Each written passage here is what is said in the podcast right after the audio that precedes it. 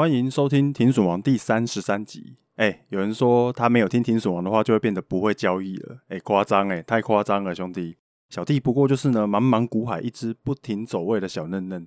你如果不知道怎么交易的话，没有关系。哦，你钱拿来，我帮你故意反着下单看看，看会不会输光。哎，反着下单不一定会输呢，搞不好还发财哎。像我前几个礼拜啊，开玩笑买了一点点高端疫苗，靠，现在看还赚钱呢，吓死我呢！哎呀，忘记报时了啦。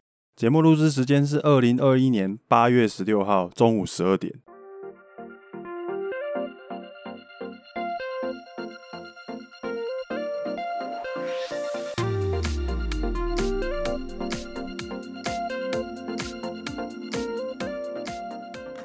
哎，最近你们都在干嘛？还好吗？输光了没？哦，还没啦哈！不要觉得停损王卡在第三十二集没有出新的，就以为我消失了哦。我只是没有空弄节目而已啦。刚刚还睡过头，十二点才开始录。该看的盘还是有在看。群组里面如果 tag 我的话，我还是会稍微复活一下，对吧？只是没有之前那么搞威而已啦。还有我们的粉丝团呢，还是一直有在持续发干话陪伴大家。还没有追踪我们粉丝团的同学，哎，是不是该追踪一下了？哦，去追踪，追起来。等一下呢，听完这一集，记得一键三连去追起来。有没有发现追踪停损王 Podcast 就像交了一个好朋友一样呢？哦，对吧？我比较期待我们就像呢偶尔会联系的朋友，哦，keep in touch。可是感情不会淡，我们不会一发文就要对你长篇大论，一直在那边教你，哦，也不会呢三天两头就对你丢书包，搞得好像你很烂啊，我超强那样。不会哦，不会。停损王的人设呢，我自己设定啊，就是可以跟观众互相嘴炮的那一种。哦，不用客气，你想嘴就嘴。停损王很耐嘴，粉丝团贴文呢，你看到想要嘴，你就用力的嘴，没有关系，知道吗？好，直接进入节目主题。今天的主题是招哦，我就在想说，有没有什么题目，它是可以那个，诶，把这段时间发生的事情稍微整理一下啊，然后又可以顺便把之前挖的坑稍微补一下，然后就诶，脑海中闪过一个主题。招哦，所谓的招呢，就是招式、技能哦。当你对盘势有看法，想要出手去做一点什么的时候，哦，这个时候呢，你就会需要招。在放招之前呢，你要先拔草测风向。哦，像我们之前讲的，你要选球，看到一颗不错的球飞过来，然后你想要挥棒的时候，哦，先想要拿出老衲的降魔杵的时候啊，这个时候你就可以考虑，我这个时候要用哪一招？哦，举一个比较近期的例子。二三零三连电哦，在七月二十九号，你可以看一下，在七月二十九号那个突破，我刚好有做到哦，从五十四开始，然后做到六十三左右。本来呢，我就有一点现货了啦，突破以后我就再加杠杆，然后做股期，最后把杠杆拿掉，现货呢也减码，留小量的现货，这样，哎，这样做有什么好处嘞？好处就是呢，当我们判断激情来临的时候，哦，那个当皇帝终于想到今天晚上要跟你睡的时候，你就趁机呢把你的压箱绝活都拿出来。这个时候呢，你就要在这个晚上啊，让皇帝跟你睡完以后啊，把你大半年的恩宠全部都给他赢回来。当然也不是每一次出手都一定会赚钱啦，也有可能会假赛啊。哦，像我们之前呢，我前面就被连电骗过两次。哦，我性感内衣都穿好了，结果他给我骗炮。哎，就是那个娘娘，皇上说今天政务繁忙不来了啊，这下好了，没得爽了，两次都被放鸽子啊，只好再默默的把我的给息收起来，这样。好，OK，呃，先别管我这一波赚了多少哦，那个是我的钱，干你屁事。好，我们来介绍这一边的招哦，今天要介绍这一招叫做股期，个股期货，补一下我们之前跟干妈约好要讲的坑哦，想要使用个股期货这个工具的朋友，首先。你要先有期货的账户可以下单，哎、期货账户跟股票账户不一样哦。你不要跟我说，哎、我有开户了啊，不是不是，个股期货，哎、期货归期货，股票归股票，有光归有光，两手空空，没有任何期货部位的情况之下，你卖出就是做空，买进就是直接做多。那如果说你今天手上有多单，那你卖出这个就叫做平仓。啊，你有空单的时候呢，你买进，哎，这个也是平仓，哦，就是你从有部位变成没有部位的一个做法。你在做期货的时候啊，比如说你做多，哦，那那你的另外一边就有一个人他会跟你对做。简单来说，就是你买一口多单，刚好就是另外一边有人卖一口给你。那如果你赚钱，他就亏钱，啊，你亏的都是他赚走的，这样，哦，确确实实就是零和游戏，跟股票有点不一样。这个是不是零和游戏的这一点，之前股还讲过了，你可以自己去翻一下他之前讲过的东西。好，那我这边就不要再另外讲了。这边我呢，我先用联电的期货啊，个股期货来介绍一下。呃，用个股期货来讲，我个人是觉得比较好理解啦。一般我们买一张联电的现股哦，就是单纯下单买进这样，然后 T 加二会交割啊。比如说一张六十块的联电哦，我现在就举例六十块的联电啦。我虽然知道现在它已经跌到什么五十七块之类的，没关系，我们用六十块这种整数比较好算。好，那六十块的联电呢，它就是六万块一张，对不对？那你只要交出你的六万，那这一张股票就是你的了。那如果说呢，你是融资哦，改成说融资买一张联电的话，融资就是说你不用出到六万块这么多啦。比如说，诶，融资规定说你只要出四万，然后券商呢会另外借你两万。那这样的话呢，你只要出四万，然后券商借你两万，你一样可以拥有一张联电。这个就是融资，它就会带有一点点的杠杆。隔天呢，联电如果说，诶，比较一下现股跟融资，隔天联电如果从六十块涨到六十六，哦，这是涨十 percent，对不对？那不管呢，你今天是买现股一张，还是你用融资买一张，你都是赚六千块，感觉是一样的。可是哦。未实现损益那一边显示的趴数会不一样。现股如果说你拿六万块买，然后涨六千块，这个是赚十 percent，对不对？可是融资的情况之下呢，因为你的成本就只有四万块，那赚六千块，所以你是赚百分之十五。诶，这个就是开杠杆，这个就是最好理解的杠杆啊。用不到一张的钱，然后去敲一张股票，这个就是开杠杆。有了这个概念以后啊，你大概就可以懂股期了。个股期货它就是把张的概念改成口而已，一口一口这样算的。用个股期货的好处啊，就是它的手续费很低，而且它的杠杆会比融资还要再高。只要你的保证金够，你就可以敲一口。那杠杆的大小呢，你还可以自己控制。这样头晕了没啊？头晕的话，先去吃药哈。这一边先不啰嗦，我直接跟你分享我自己比较简略的理解办法。一口连电个股期货啊，你可以直接把它联想成两张现股哦，两张连电的股票啦。现股如果跳一个 tick 是零点一块嘛，那就是台币一百块。那这个零点一呢，在期货这一边，它跳一个 tick，然后因为一口它是算是两张现股，所以一个 tick 它跳一下就是两百块台币。你把它当成两张现股就会很好懂了。那我们做期货的时候都是用保证金啊。如果你要做一口，它的保证金大概要多少嘞？不一定哦，那个要查，有时候会改啦。哦，那个这个要看公布，它公告说多少就是多少。那我自己呢，大概都是抓半张的钱。半张现股的钱来做一口，好像刚刚举例，一张连电上是六十块嘛，那连电半张啊，一张是六万，那半张就是三万，那我就会大概就觉得说，哎，三万块就可以做一口连电，一口就等于两张，哦，那那个杠杆呢，就是抓四倍这样，你用半张的钱去敲动两张的现股的部位，所以就是四倍的杠杆，哎，有没有比较好懂？应该有吧？可是，一般来说，那个期货它的杠杆呢，大概是七倍啦。只是因为我放了比较多的钱，所以我的杠杆呢，就是大概就让它弄四倍的杠杆。好，那为什么说杠杆它是可以自己控制的呢？有一句惯话是这样说的啦：你只要放越多的钱，你的杠杆就会越小。这句话很干，对不对？呵，我第一次听人家讲期货啊，讲这句话的时候，我也是觉得莫名其妙。可是照刚刚的举例来说啦，我用三万块去做一口啊，就等于两张现股嘛，那就是四倍杠杆，对不对？那如果说我改成放十二万进去期货账户，然后我只做一口。诶，这样的话一样也是等于两张现货啊，可是我里面的钱就不一样了，我里面的钱变成有十二万，那这样的话就等于是没有杠杆了，你就跟直接买两张是没有两样的。好，你有没有觉得很像在脱裤子放屁？诶，有，我也是这样觉得。你只是多放钱而已，为什么有差？诶，可是其实有有差，真的啊，你心态会差很多。你稍微想一下哦，放三万做一口，然后敲十二万的部位，跟你放十二万去做一口。虽然说一样都是一口，一样都是十二万的部位，可是如果你今天亏一半，好，比如说你亏一万五，那你只放三万块保证金去做的话，你就是腰斩五十 percent 了呢，很恐怖诶。可是对里面呢放十二万的人来说啊，他亏一万五，只是亏十二 percent 而已，这个心态上会差非常多哦。你这样大概可以理解了吧？如果说你要理解一口期货部位有多大的话，你只要把它的那个一个 tick 的那个价格乘回去就知道了。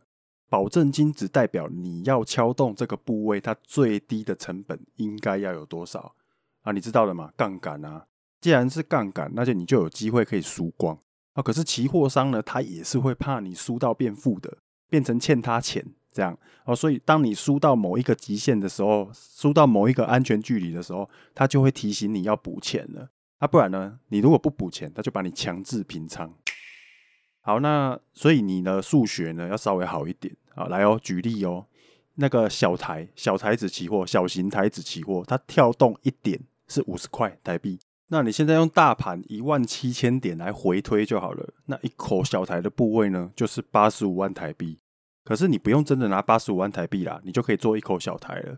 只要拿保证金哦，其实不到十万块，你就可以做一口小台哦。谁说大盘动得很慢哦？你如果觉得大盘动得很慢的话，那只是因为你的杠杆开得不够大而已。杠杆给它开下去，你就会看到它跟国家机器一样动得好厉害。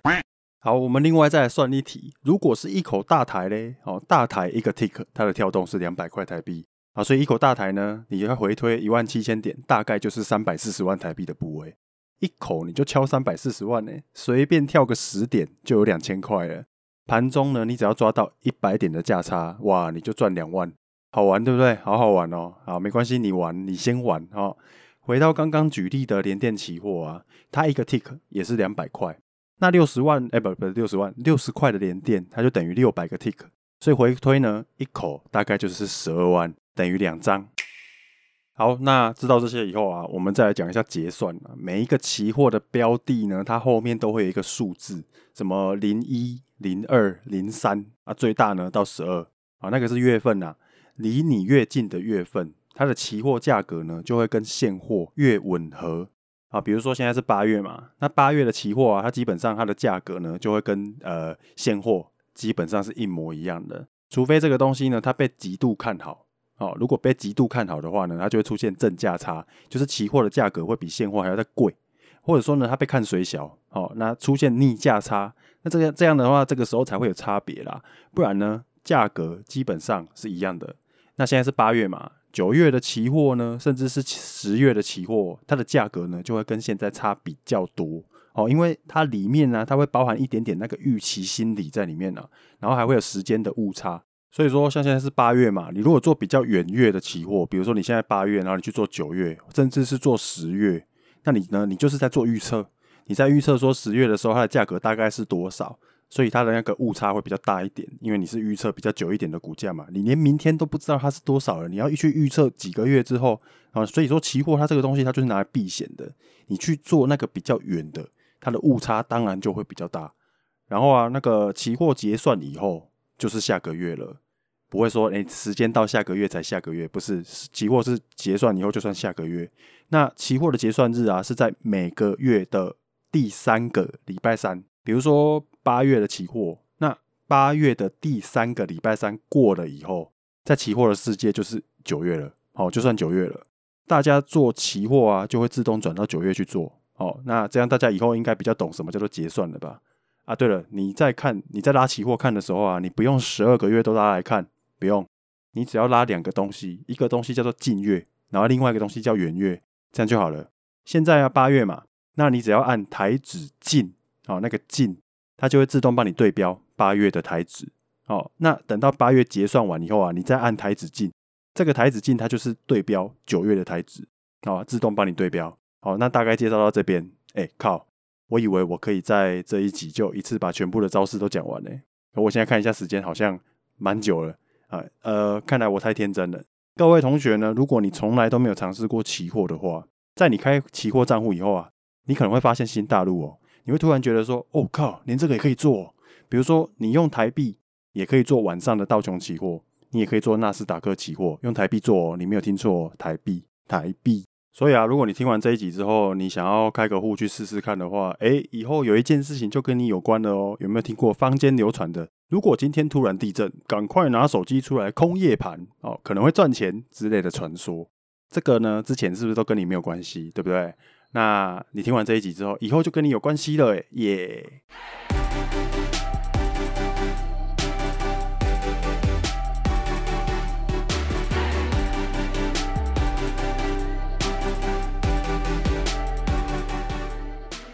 对了，我刚刚有一个东西忘记讲，就是我自己觉得啦，下期货哦，它的那个券商啊，我自己是觉得元大的软体比较好用啊。怎么说嘞？元大那个投资先生啊，他的显示啊，比如说他显示未实现损益，它是非常及时的。你在那边看它的未实现损益是可以及时跳动的。我觉得它的下端软体非常好用，它不用像三组的系统这样哦，就是说你想要看损益，你就要在那边跳好几个页面过去看才看到。可是你在原你在那个投资先生里面，你看啊，它是实时跳动的，它连 K 线都可以实时跳动，所以我觉得比较好用一点。好，有兴趣的话，你可以去试试看。我觉得元大的手续费贵，好像也不是没有道理。哦，它的软体真的还不错用，所以如果你有要玩期货的话，可以去看一下啊。如果是现股的话，我是觉得每一家差不多啦，都可以啦。哦，那今天分享的这一招，哦，是很久以前挖的一个坑呐。还记得之前有讲那个极短线二刀流吗？那个时候挖了一个坑，说极短线二刀流啊。本来想说一集就要把权证跟股期期货讲完。结果没想到，哇靠！权证讲完就哎，快要四十分钟了，就没有时间了啊！有一些听众呢，曾经跟我们反映过说，哎，你节目有点太长了哦，资讯密度太高了，我听到最后呢，有一点在放空。呵，有道理哦。根据我自己脑里的大数据，还有我自己念书的经验，一个人你如果要全神贯注去学东西，把屁话都扣掉的话啦。哦，纯粹讲认真的话啦，那个专注的时间了不起三十五分钟哦，跟打电动不一样，打电动你可以专注很久，可是我觉得一个人呢，他在念书的时候，他在专心学东西的时候，他的专注时间了不起就是三十五分钟，极限一天下来啊，只要能够有一次一次就好了。你一天只要有办法专注三十五分钟学一个东西，让你全神贯注到只要一次就好了，哇，那你就很猛了。像你今天听的这一集听书王，如果对你有用的话，哇，那你今天就没有白活了。我这一集也就没有白做了。接下来呢，跟大家分享其他比较轻松一点点的东西啊。对我来讲是比较轻松一点啦，可是对你的话我就不知道了。刚刚讲完那些东西啊，还是要稍微耳提面命提醒一下啦，跟各位同学提醒一下啦哈。如果你现股操作的买卖，你的加码减码都还是不太会拿捏的话，哦，那杠杆这个东西，还是建议你先不要碰，会比较好一点点呐。你一倍杠杆都玩得乱七八糟了，你还在那边加杠杆，你想要输更多是不是啊？哦，我自己其实呢也很少有机会用到杠杆。通常呢，我会用到杠杆的话，是因为我有这一笔钱。可是呢，我不想要把钱这样搬来搬去，所以我才会用杠杆去敲大一点点的部位。哦，我们的观我们的听众呢，应该都听得懂 DeFi 哦，所以我可以分享一下啦。例如，我有一笔稳定币，我在那边做 DeFi。哦，那。在那一边呢，生那种小小的年化不到十 percent 的利息啊，比如说一百万好了啦，一百万的部位我被锁在 DeFi 里面做流动性挖矿，那我其实是有这一笔钱的，对吧？而且还是稳定币哦。然后我在那边做流动性挖矿哦。可是我今天呢，假如说我今天突然看到一个机会，比如说我刚刚提到的两次突破都骗炮我的那个连电，他欠我钱呐、啊，诶，他今天又突破了。可是我手边的现金呢，我的部位不够大。我想要做大一点，那应该怎么办呢？我其实是有一百万的啊，那我想要去做这个部位，我应该怎么办呢？这个时候我就会去开杠杆了，部位大小可以自己控制啊。这样我自己心里是觉得我有这一笔钱的，所以像刚刚假设的那个例子啊，我放三万在里面，我会觉得还好，因为我不止三万而已，所以我自己觉得这种杠杆都还算是蛮安全的，心态不要崩比较重要哦。我发现呢、我之前哦，如果说要亏比较多钱的时候，有时候一天突然亏超多钱，那个是因为心态崩掉了。心态崩掉什么意思？比如说你现在哦，本来是赚钱的，然后它突然给你跌下来，哦，啊跌了之后你觉得说，哎，差不多了吧，跌爽没？跌到这边应该够了吧？结果你就在那边摆烂嘛，你就在那边凹单嘛，然后它又再继续跌下去，你会觉得超不爽的哦。哦，你到底要跌多少？你是跌爽没？那你这个时候你有可能会觉得说，啊，算了啦，不然我们来停损啦。停损完之后，你还会觉得很生气，因为你亏钱了。亏钱完以后，你就想说啊，我空下去好了啦。你想跌嘛？来呀、啊，你跌呀、啊，我就空啊。好，你就空完之后，你就说好啊，来啊，我空了、你可以跌了啊。好，结果这时候他就突然给你拉起来，你就多空双八。你明明就不要动就好了，结果你因为你就太积极了，然后你因为你就很不爽嘛，然后你就多单平掉之后，你还把它做空。那你这样的话，多空双八，你就会亏超多钱。那你会这样做，那是因为心态崩掉了啦。好，你心态崩掉之后，就会亏很多钱。好，那再来呢？分享一下 FTX 哦，就是一间交易所叫 FTX，在 FTX 那边呢、啊、有那个 PERP 哦，这个东西是 Perpetual 啦，就是永续合约啦。这个东西它其实也是类似期货的工具哦，它也是我偶尔会用到的东西。永续合约呢，它就是你可以把它理解成它是不用转仓，而且不会到期的期货哦。所以一般来说啊，你在做期货的时候会有结算哦，结算日转仓的问题。所以说，如果你期货要做长线的话，每个月结算的那个期货，感觉上呢就不是一个，嗯，怎么说？相对呢，它不是一个比较好的工具，对不对？你没办法做长线。那虽然期货它的手续费比较低啦，可是，在结算的时候啊，转仓那个时候通常波动会比较大一点。那波动的时候，如果你转仓没有转好，可能你那个亏的钱哦，你那个磨损可能就会比手续费贵很多。那永续期货呢？哎，永续合约啦，永续合约它就比较没有这个问题。可是永续合约呢，它另外会有合约费率的问题。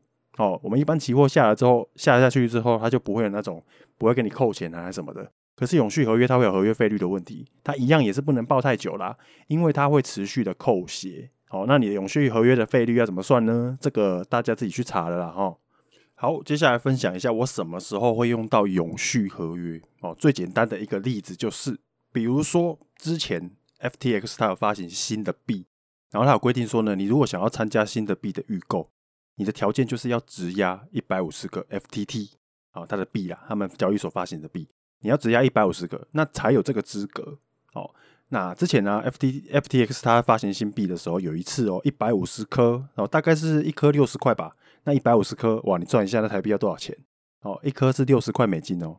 那那个时候，如果说大家都锁一百五十颗，结果呢，临时遇到一个大的崩盘，哦，像那个五月那个那样，临时遇到大崩盘的话，那你就得不偿失了嘛，对不对？你就为了买那一点点的币，结果你要只押一百五十颗去那边给他腰斩。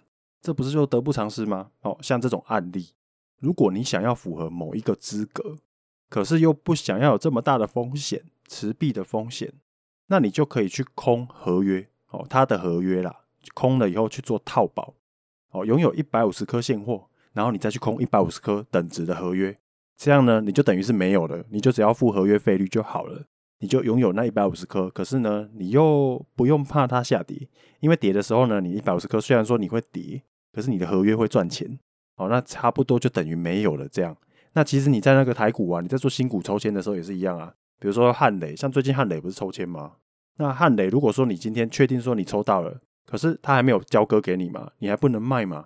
那你拿到的时候，如果你觉得说，哎，汉磊要涨上去很困难啊，然后你又抽到了啊，哦，那你想要赚这个价差的话，你就可以去空汉雷，你就可以用融券去空汉雷，然后空到了以后，等到你交割了，哎，你再把它部位全部都处理掉。你就可以确定你可以赚到这段价差，这样好。那另外一个举例啦，另外一个举例，假如说我在做一个 APY 很高，超过一百 percent 的流动性挖矿，哦，我说 APY 超过一百 percent 的流动性挖矿，比如说比特币跟以太币这种交易对，好啦，我知道比特币跟以太币的交易对没有不可能有一百 percent 的利息啦，举例啦，好不好？举例，在做流动性挖矿的时候，有时候呢，我为了要稍微规避一下那个下跌的风险。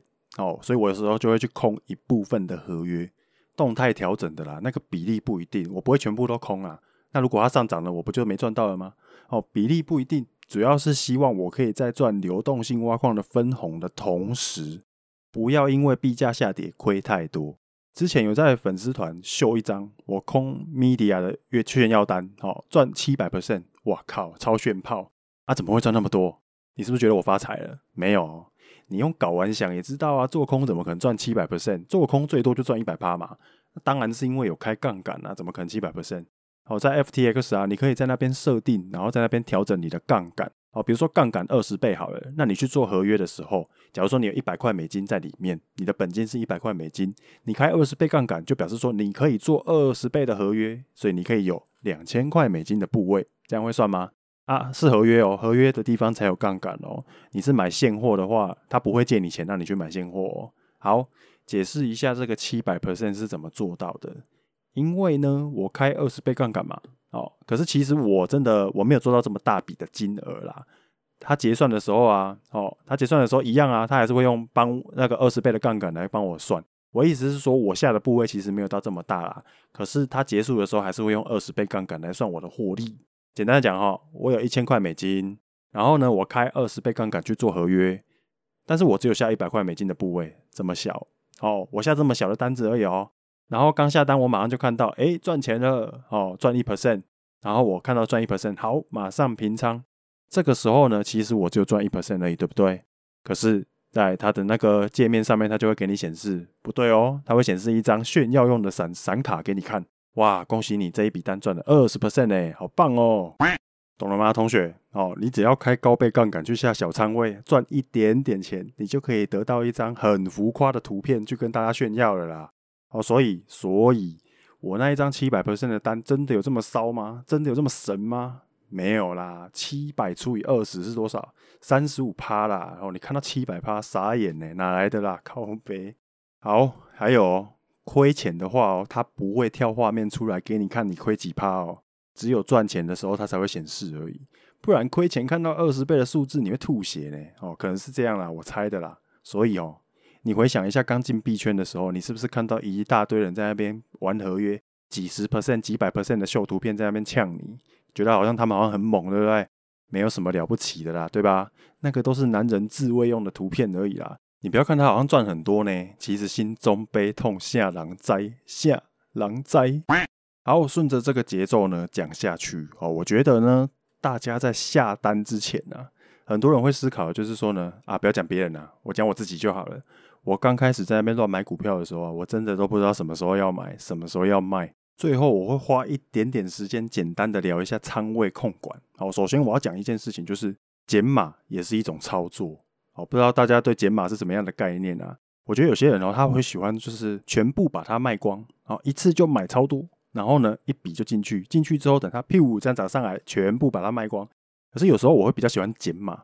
我所谓的减码就是说呢，我搭配技术分析，然后呢，它到了某一个点的时候，我去做减码，因为我会觉得说，哎，它涨不太上去了。你有没有听过一鼓作气，然后呢，再而衰？三而竭，有时候这样一涨上去一个突破啊，它上去之后，你其实不太需要期待说它会涨个什么一倍两倍，这种事情在币圈比较容易发生，可是也不是天天都发生哦。尤其是在股票里面，这种事情根本就不可能会发生。你能够赚十趴二十趴就已经很猛了。所以呢，通常一个激情过后，我会做一件事情，就是减码。减码是一个非常有魔力的一件事情哦，因为你减码以后啊。减码以后，你的获利它是有一段在那一边的。这一段获利啊，你可以把它回推，其实你的成本会变得非常的低。哦，这边我就不举例了啦。如果你做过合约的话，它上面会帮你画线，一条线是你的成本。然后呢，如果说今天涨上去了啊，所以它涨上去之后，价格是不是已经比你的成本高非常多了？这个时候，只要你有做减码，你就会发现一件事情哦，你的成本降到超级低。哦，因为你减码完以后啊，它就会把你的获利。要现在的价格，然后扣掉获利，然后去算一下你的部位，那就回推你的成本大概是多少。也就是说，跌到多少的时候你会亏钱哦。所以其实如果你减码了以后，你的部位就变小了。那部位变小了之后，你的获利其实是还在的。那减码以后，你的成本就会变得非常的低。我不知道大家大概懂不懂这个意思？你只要稍微算一下，你就知道了。减码以后，你就会变得非常的安全。有时候你减码到一个程度之后腰斩，你也不亏钱哦。那这样就是一种骚操作。好像我在联电，我就是这样。我是不是在它突破的时候，我就加了杠杆，对不对？然后进去之后，它这样上去，我大概做了两波啦。我不是一波到底，我做两波。然后它上去以后结束了，做完以后，我就换少量的现股给它放在那边。哦，所以像它现在跌到大概五十七、五十六吧，我还是赚钱的啊。哦，我的获利还没有被吃掉。所以我的仓位呢，就是用这样的控管的方法，减码也是一种操作。好，这是第一个要跟大家分享的。好，那第二个，如果说你不喜欢这种加减码的操作，你不喜欢你的账户里面啊，哦，会有一些零零碎碎的小杂碎在那边，哦，你喜欢全进全出，你是直男，那你呢？你可以做一件事情呢，就是说，假如说你今天赚了，它今天喷上去了，你获利已经在那边了，对不对？你可以用未实现损益的三十五趴，三成五。的获利去跟他赌，简单讲啊，就是比如说你现在已经赚一万了，也不要讲一万好，我们讲一百万。假如说你现在已经赚一百万了，你的部位这样屁股这样喷上去，已经赚一百万了哦。好，那你接下来呢，什么时候你可以去做卖出呢？我觉得你可以用一半的获利，或者是用三十五 percent 的获利去跟他赌。比如说你现在已经赚一百万了，那你就可以在在什么时候出呢？不要在它创新高的时候出啊，你可以在它跌到你的获利剩下七十诶六十五万的时候，那你再考虑出场。或者说你的获利呢，本来一百万，然后跌到剩下五十万的时候，哎，你再考虑出场，反正就是已经赢的东西不要玩到输，这样就对了。然后跌破到这个这个区间的时候，你再全部都卖掉。你这样这样做的话，你就可以做一个动态哦，动态停利。你可以把你的那个箱子这样渐渐的往上推。这样的话呢，你你虽然说表面上看是停损的，可是你这个是一个赚钱的停损哦，这样就很帅。好，这个是我第二个要分享的。第三个要分享就是呢，你的仓位如果越重，你就应该是做越短。其实是小仓位，你才能够抱得比较久，抱得比较安稳的意思啦。哦，那我呃之前还记得 BNB 的例子吗？哦，之前 BNB 啊，我跟你跟你说，我 BNB 成本是多少？我的 BNB 成本是二十块美金。哦，还有其他有更低的，是比较前面的，因为我 BNB 是买来要做那个，诶，那叫什么手续费使用的啦。那我举 BNB 的例子好了，我的 BNB 到现在其实还没有什么清掉哦，还是有蛮多在那边的哦。我的 BNB 成本大概是二十块美金，然后呢，它一直到现在多少了？我记得之前录节目讲的时候，好像有一百五的时候，然后有到两百的时候，诶，那都几倍了，十几倍了。然后后来出现到三百、四百、五百，其实都在。那为什么能够在？那是在币圈里面的一个小哲学啦哦，因为你买的少，所以呢涨两倍了你也不想卖，哦啊，因为你买的少，所以腰斩了你也不会痛哦，所以像狗狗币腰腰斩我不会痛，真的不会痛哦，小仓才抱得久，才抱得安稳哦，所以你也不要这样从头到尾哦，比如说你在玩的时候啊，你看好啊，看好比特币好，你就把你全部的钱全部都拿去买比特币，这样其实是不好的啦。为什么说不好？因为你你把全部都给他了嘛。全部都给他以后，他只要稍微动一下，你就会觉得很不爽。涨五趴，你就会觉得赚很多，想卖哦。然后跌五趴，你就觉得亏很多，很想哭哦。这个在感情上面也是这样的啦。假如说你今天交了一个女朋友哦，她长得超正，身材超好，你就会很爱她，心甘情愿当她的工具人，什么都给你哦，全部都给你。哥只爱你一个人，我这辈子只想要娶你。